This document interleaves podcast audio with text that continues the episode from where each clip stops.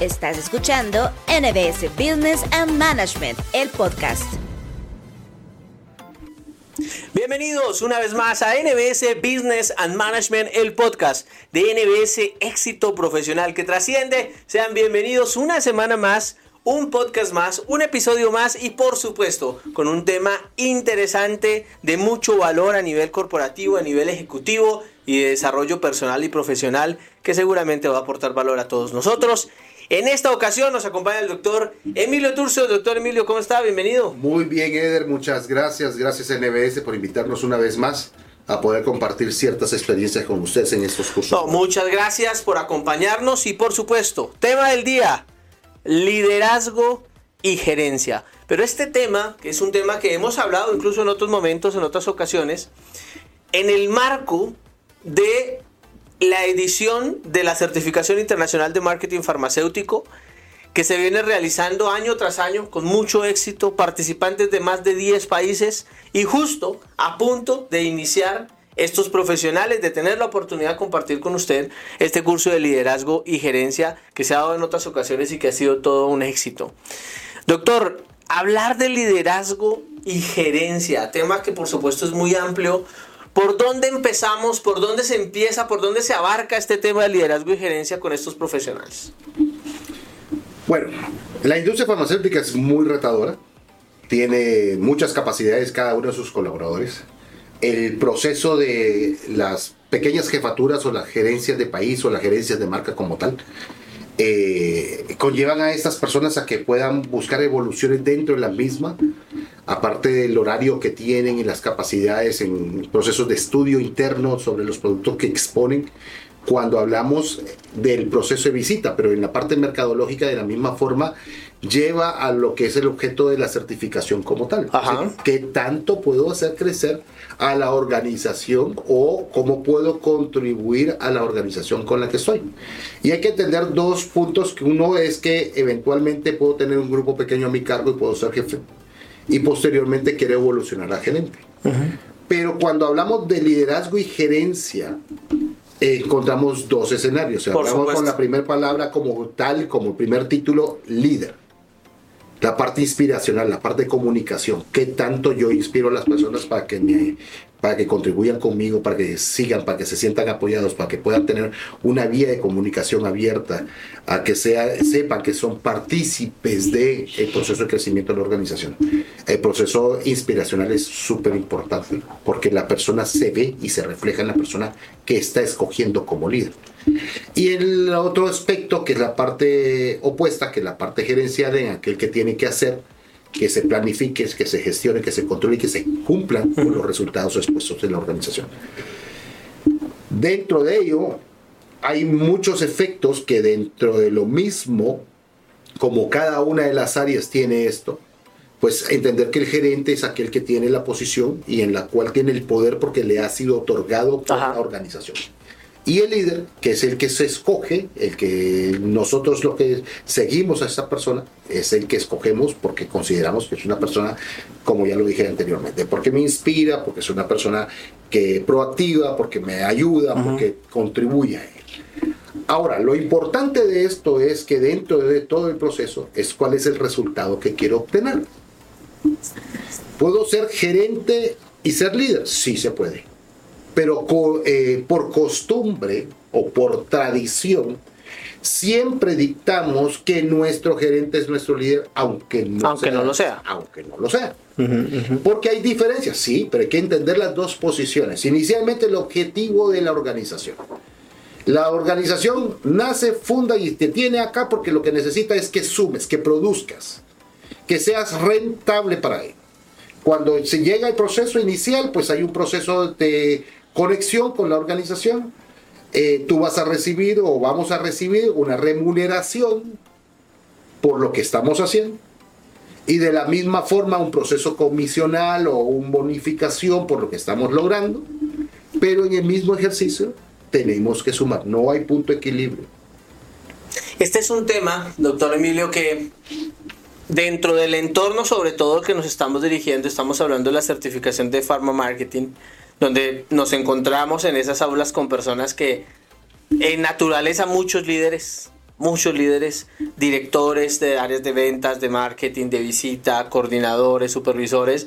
Se, imagino que se presenta un debate muy fuerte eh, en, esa, en ese desglose de las de responsabilidades, de las habilidades del líder, de la parte gerencial y cómo lograr enfocar en ellos ese objetivo principal que es al final el del desarrollo de un nivel de liderazgo apropiado, pero al mismo tiempo de el desarrollo de habilidades gerenciales que hagan que las organizaciones funcionen mejor.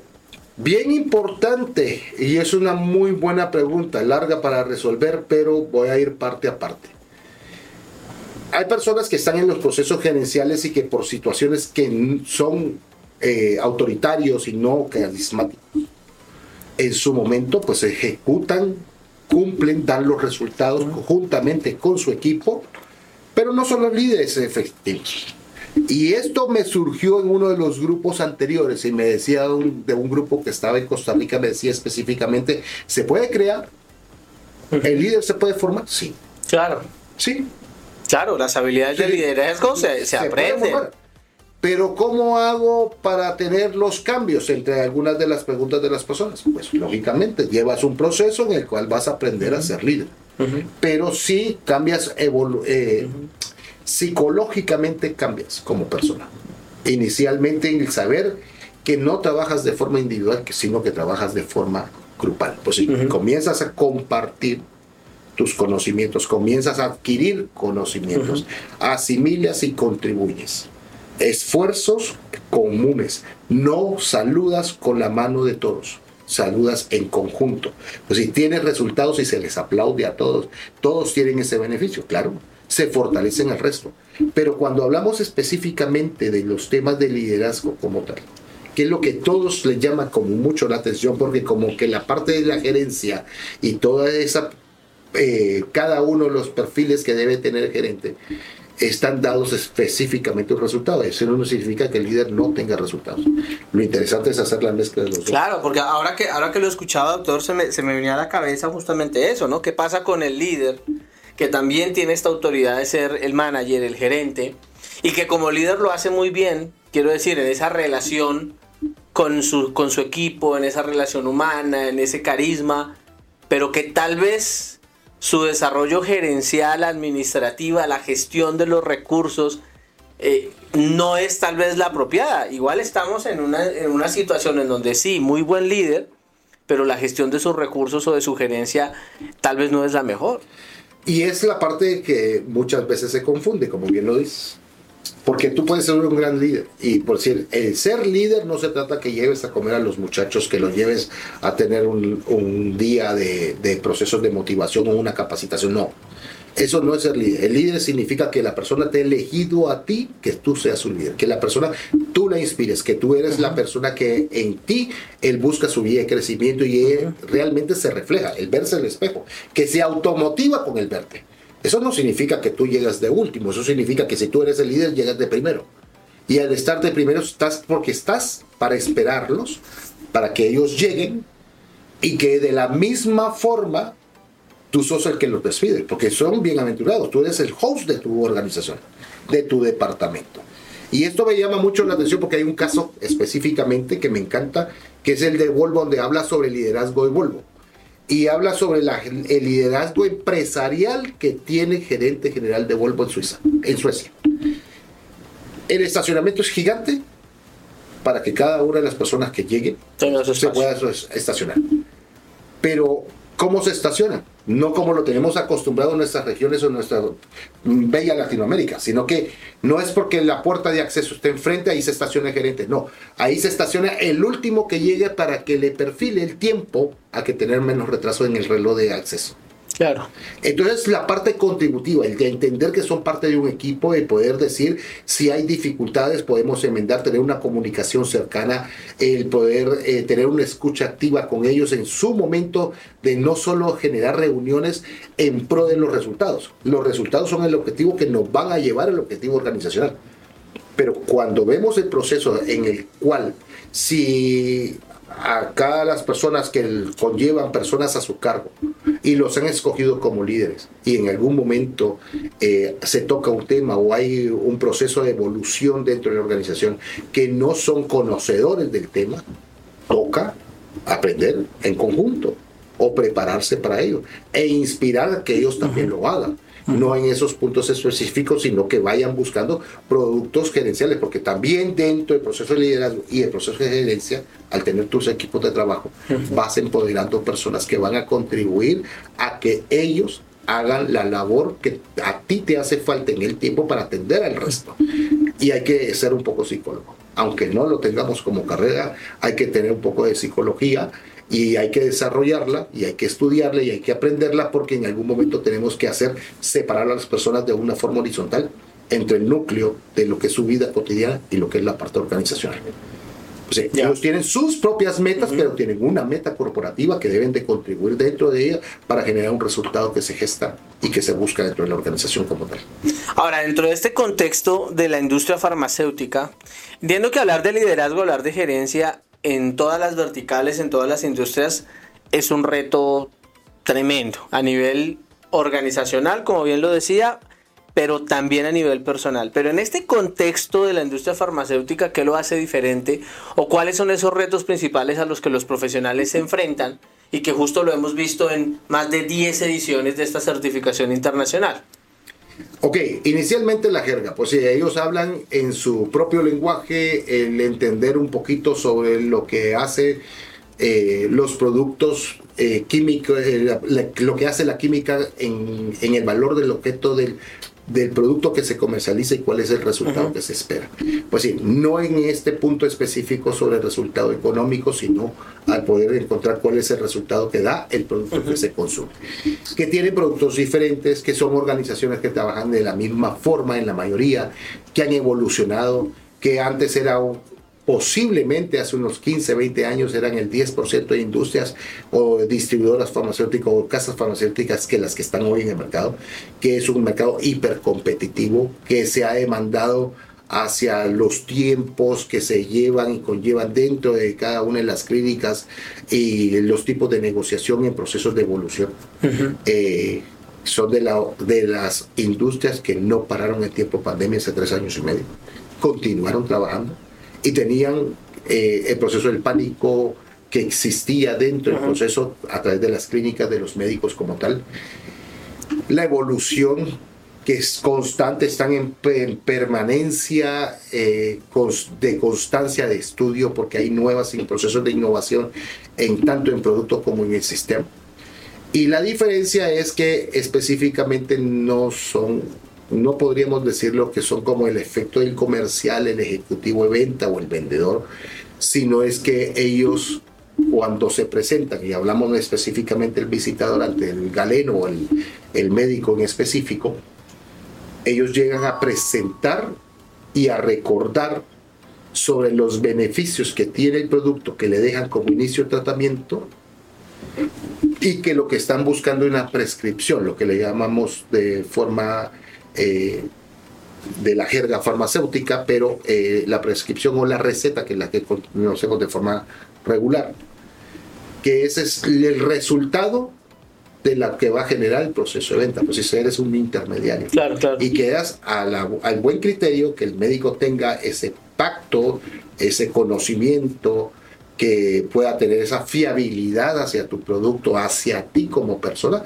en el cual en el momento que se le presente el cuadro, se recuerda específicamente la persona que estuvo enfrente por un lapso menor a 10 a 15 minutos, de 15 a 10 minutos, porque es lo que te dan de tiempo. Y que llegas y tratas de hacer en un lapso tan pequeño trabajo, que es el proceso que tienes frente al galeno, saludas, tratas de hacer amistad, tratas de corresponder a sus necesidades, presentas tus productos y te despides. Pues sí, en un lapso es casi como Pequeño, casi que de cambiarle la, la bombilla cuando se funde. Sí, es un mercado que tiene unas particularidades muy específicas y por lo tanto retos también muy específicos. Ahora, pasa con todos los profesionales que participan dentro de un proceso formativo como este, que obviamente tienen unas expectativas de crecimiento, tienen unas expectativas de mejor desarrollo profesional.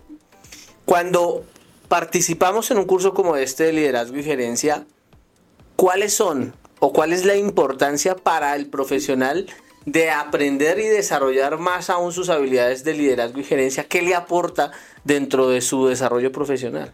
Como lo dice que ver con la parte anterior, las organizaciones van creciendo. Hay un proceso hipercompetitivo, el mercado está abierto, ya no hay fronteras y realmente no siempre estamos dentro, o las personas que están dentro de nuestros cursos tienen el proceso gerencial o son líderes. Uno, la parte de formarse a través de algunos tips que se, no algunos, se le dan la mayor parte de los tips para volverse líderes, para formalizarse como líderes, el poder generar atracción, el poder generar el proceso inspiracional a las personas que en el futuro pueden ser y conllevar con ellos, porque si bien es cierto, puedo estar yo en el área mercadológica o en el área de visita específicamente, o en la parte comercial, pero en algún momento la organización va a crecer y va a disponer y va a necesitar de ti. Sí, es estar preparado para que las situaciones... Y la parte gerencial, pues específicamente entender cuáles son las vías de los procesos que tienen que llevar y conllevar en, dentro del escenario gerencial. Al final, al final, en el lapso del tiempo, lo que trato y hacia donde llevo a dirigir, que es mi objetivo dentro del curso, es tener líderes gerentes. Y lograrlo a través de una praxis en procesos de innovación empresarial en la posición de dirección. Entonces, es ahí a donde realmente tangibilizamos cada uno de los ejes que tratamos de cubrir dentro del curso que, y módulo que les impartimos. Liderazgo y gerencia, un nuevo módulo dentro de la certificación internacional de Pharma Marketing.